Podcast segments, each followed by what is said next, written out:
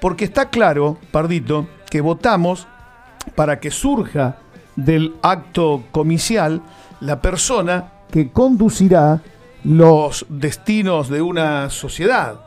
Y muchas maneras hay de conducirlas, de gobernar. Hoy nos vamos a ocupar de los gobiernos concentradores, aquellos que usan el poder que le otorgan sus representados, o sea, nosotros, los ciudadanos, ¿eh? pero se encierran los gobiernos en sí mismos, rodeados solo de su corte de aduladores rentados, se acuerda que así lo decía Max Weber, para así mantener sus privilegios y sostener ese status quo, que nada cambie, que todo siga igual, satisfaciendo sus propios intereses que generalmente están muy lejos del interés general, lo que llamamos el bien común. En programas anteriores hablamos de varios pensadores, entre ellos Weber, y vamos a citar hoy a Robert Mitchell, discípulo de Weber, quien nos dice que los gobernantes son elegidos democráticamente, pero tienden a conformar o integrarse a las élites del poder. Estas se preocupan por defender sus posiciones dominantes y si bien nacen de procedimientos legítimos, entran en un proceso de retroalimentación, como la bola de nieve, ¿vio? Que a medida que va cayendo va creciendo, se retroalimenta y se vuelven endogámicos. Mirá qué palabrita, pardito.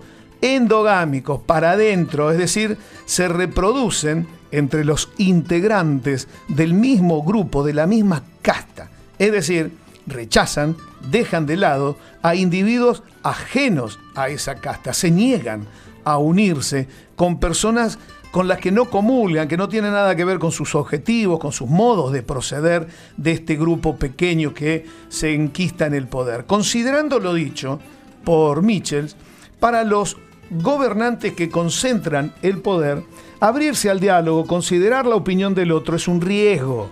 Implica arriesgarse a que, a que el otro piense diferente.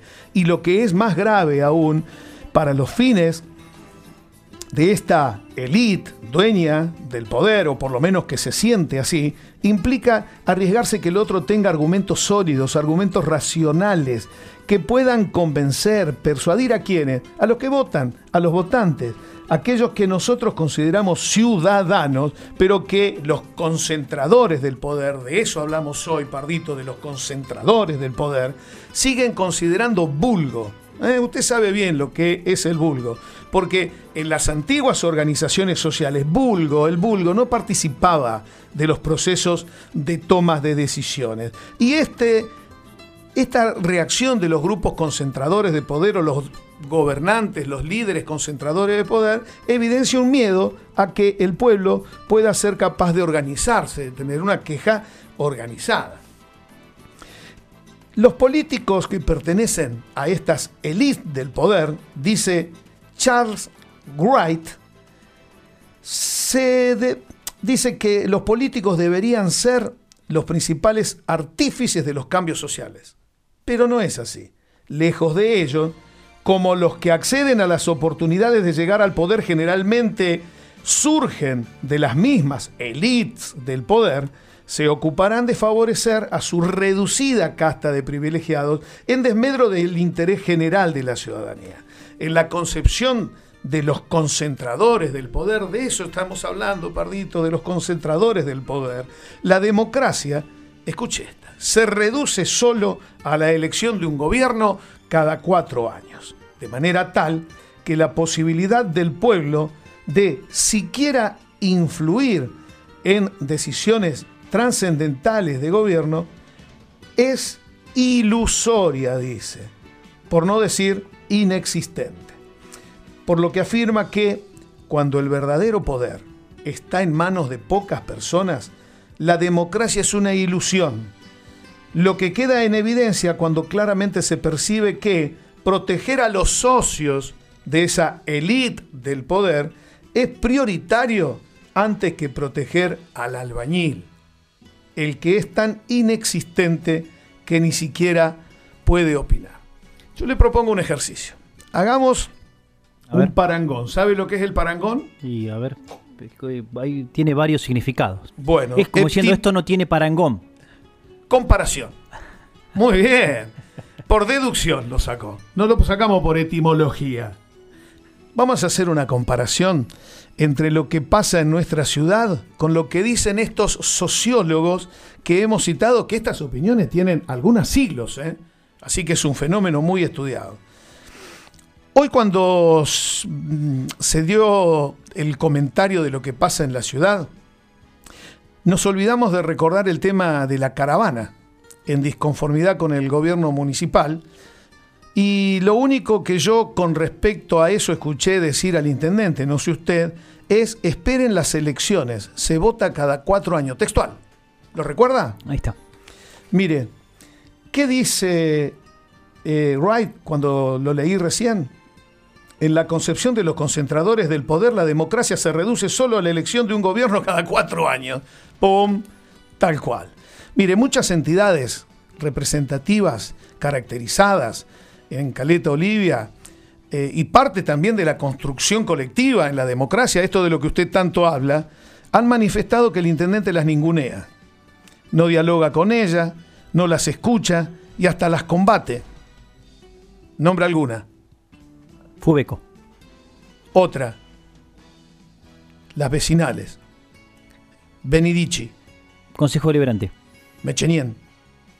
¿Qué dice Robert Mitchell sobre esto? Dice, abrirse al diálogo para los concentradores del poder, considerar la opinión del otro, es un riesgo. Le tienen miedo, porque pueden tener razones, pueden tener argumentos, ¿sabe? Mire, no nos olvidemos, tengamos memoria, la sucesión de hechos, lo que llamamos nosotros acá la cascada de escándalos del intendente, que parece no cesar, porque sabe que hay una agencia noticiosa de Gallego, OPI, que dice que hay un aspecto que de confirmarse sería una cuestión severa. Se lo digo en aspecto institucional, con esto del vicegobernador, vio Pardito, dando cuenta que la oficina de la niñez de la ciudad de Caleta Olivia, mejor dicho, de la municipalidad, habría favorecido al amigo vicegobernador del intendente, pisando un expediente judicial, un expediente que es sensible, que contiene medidas de resguardo importantes en materia de la ley, sobre todo de género y minoridad, eh, lo que, en mi opinión, Pardito, constituiría ahí sí no un hecho particular, familiar, sino un hecho político de gravedad.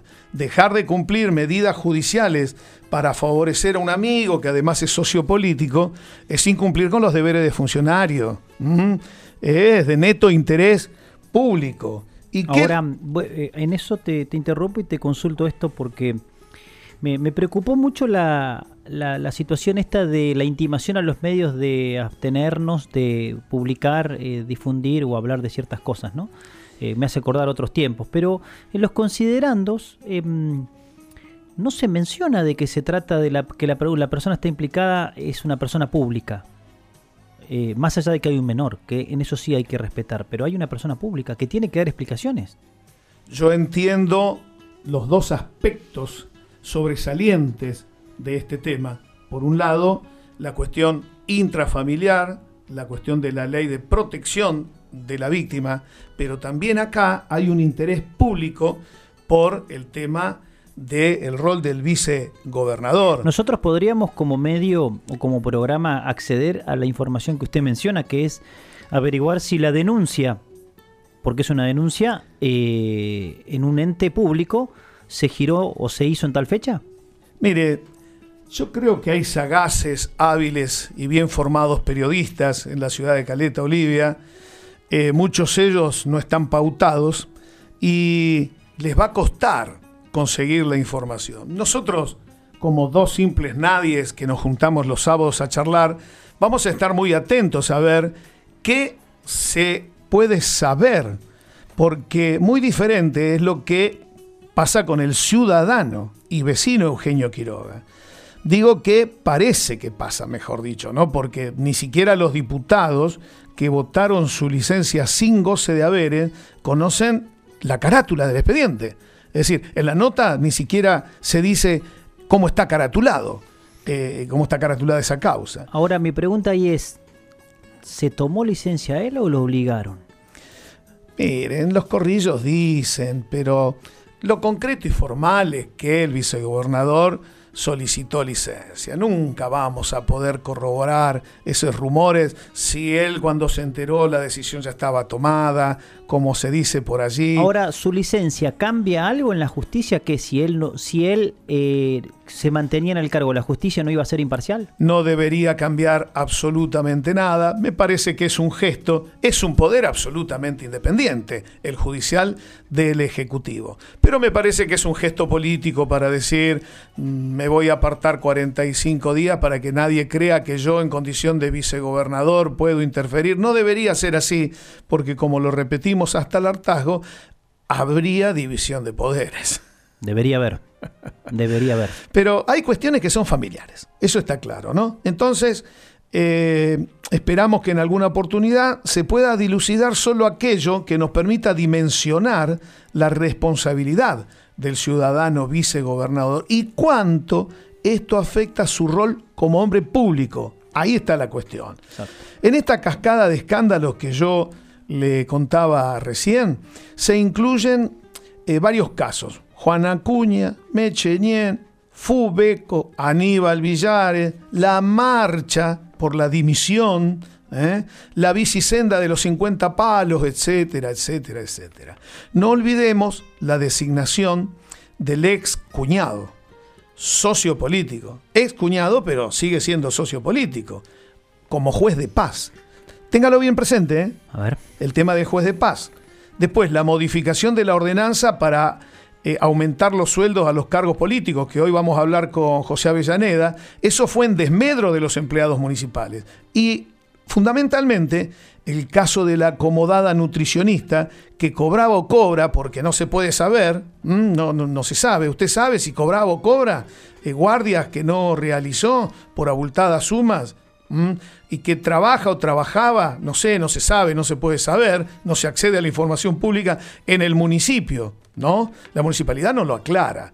Entonces, y bueno, en esto del parangón de comparemos estos tres hechos con lo que nos dice en lo que leímos Wright, que dice, como los que acceden a las oportunidades de llegar al poder generalmente surgen de las mismas élites del poder, se ocuparán de favorecer a su reducida casta de privilegiados en desmedro del interés general de la ciudad. No digas eso. Lo del recibo es pura casualidad. Tienen que favorecer a los desprotegidos, es justicia social. ¿Se da cuenta, Pardito? Sobre los daños de la concentración del poder, hay mucho escrito desde hace siglos. Pero bueno, también hay mucho escrito sobre qué podemos intentar hacer. Pero de eso no nos vamos a ocupar ahora, ¿sabe? Lo vamos a dejar para el próximo programa, a ver qué podemos hacer contra la concentración del poder como comunidad. Pero ya le adelanto que de sentipensar se trata, ¿eh?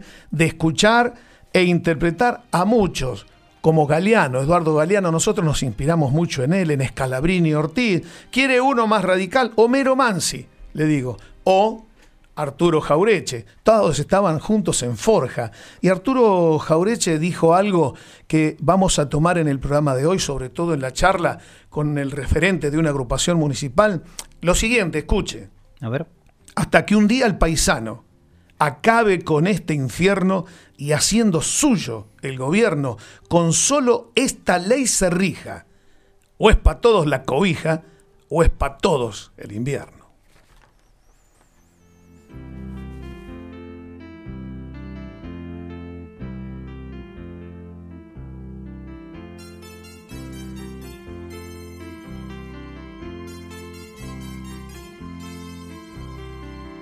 Yo te quiero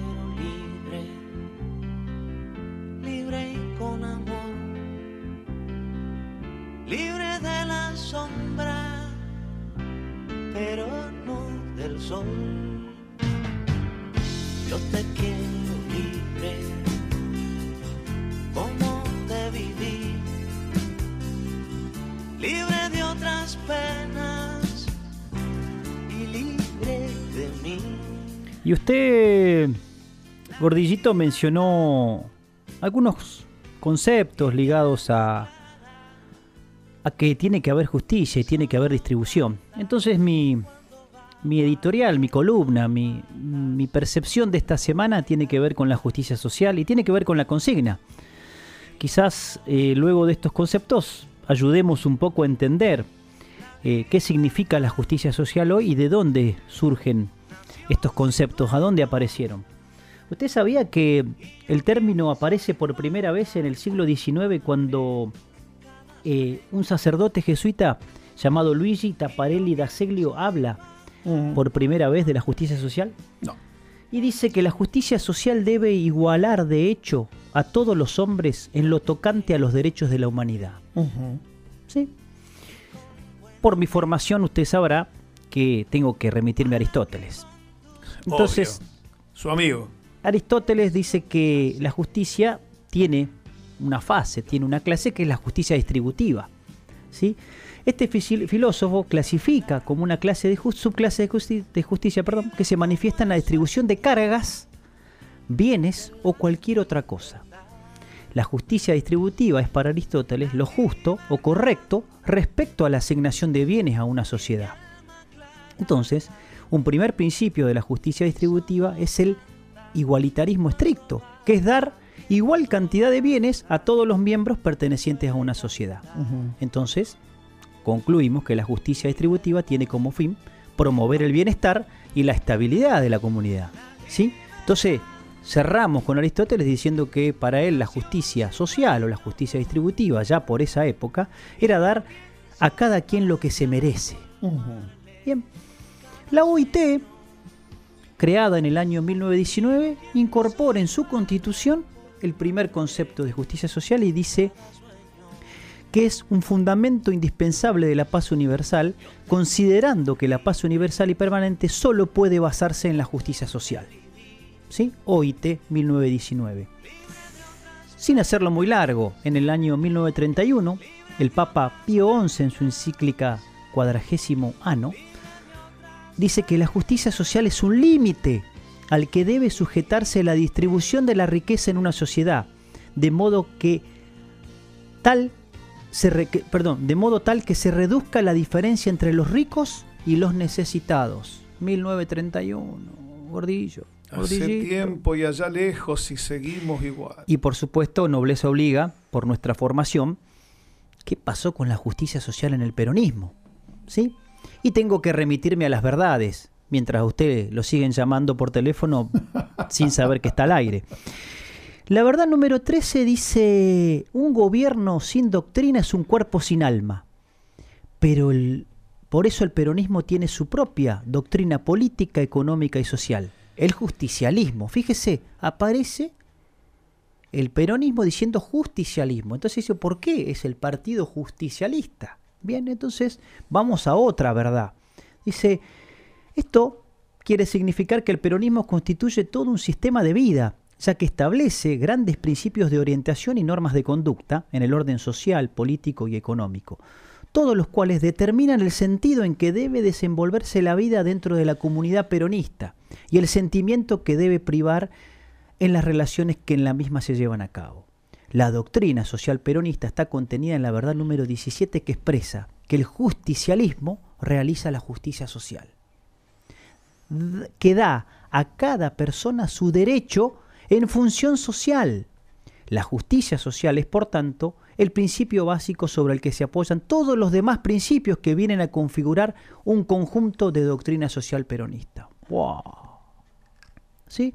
Entonces, concluyendo, este peronismo, esta justicia social, estructura una cultura social en el pueblo, una dignificación del trabajo y la, la humanización del capital, hecho bastante controversial hoy en, en nuestros tiempos. Y si queremos analizar hechos, vamos a la Constitución del 49, aguinaldo, Estatuto Social del Peón, creación de universidades públicas, gratuitas y demás, de las cuales algunos siguen estando en contra. Pero me quiero ir un poco a la actualidad y lamentablemente tengo que mencionar que mm, hay algunos interro- interrogantes para, para charlar. ¿Hay justicia social cuando los índices de pobreza, marginalidad y exclusión siguen en ascenso? No. ¿Hay justicia social cuando el hambre no reconoce pandemias? No. ¿Hay justicia social cuando se menciona de que el Estado debe ser el rol, debe tener el rol primordial en la construcción de justicia social y no se ven políticas públicas que atiendan esta situación? Entonces, em, voy a, apelar al análisis y a, la, y a la reflexión en estos puntos. Eh, es muy difícil hablar de justicia social hoy. ¿sí? Estas banderas, estas tres banderas que nuestro movimiento propone, la famosa soberanía política, la independencia económica y la justicia social, está en crisis. ¿sí? ¿Por qué? Porque usted lo mencionó, ese, esos liderazgos que creen que son absolutos, esas tomas de poder que creen que son unipersonales, generan este tipo de cosas, sin visualizar de que hay problemas de fondo y tan importantes que requieren de justicia social como es la pobreza y el hambre. Usted hacía preguntas recién y yo contestaba repetitivamente no. Y en esto de hacer parangones, de comparar, ahora el que pregunta soy yo. ¿Hay justicia social en un gobierno que dice ser peronista, del partido justicialista, el partido de la justicia social, cuando sin argumentos, ni siquiera cercanos a lo que usted acaba de expresar, Pardito, con tanta claridad en materia de justicia social, que justifiquen que los cargos políticos se desenganchen del destino de los trabajadores, de sus trabajadores, los empleados municipales, y modifiquen la relación que era 3 a 1, 5 ahora para los cargos políticos y uno para los trabajadores, ¿hay allí justicia social?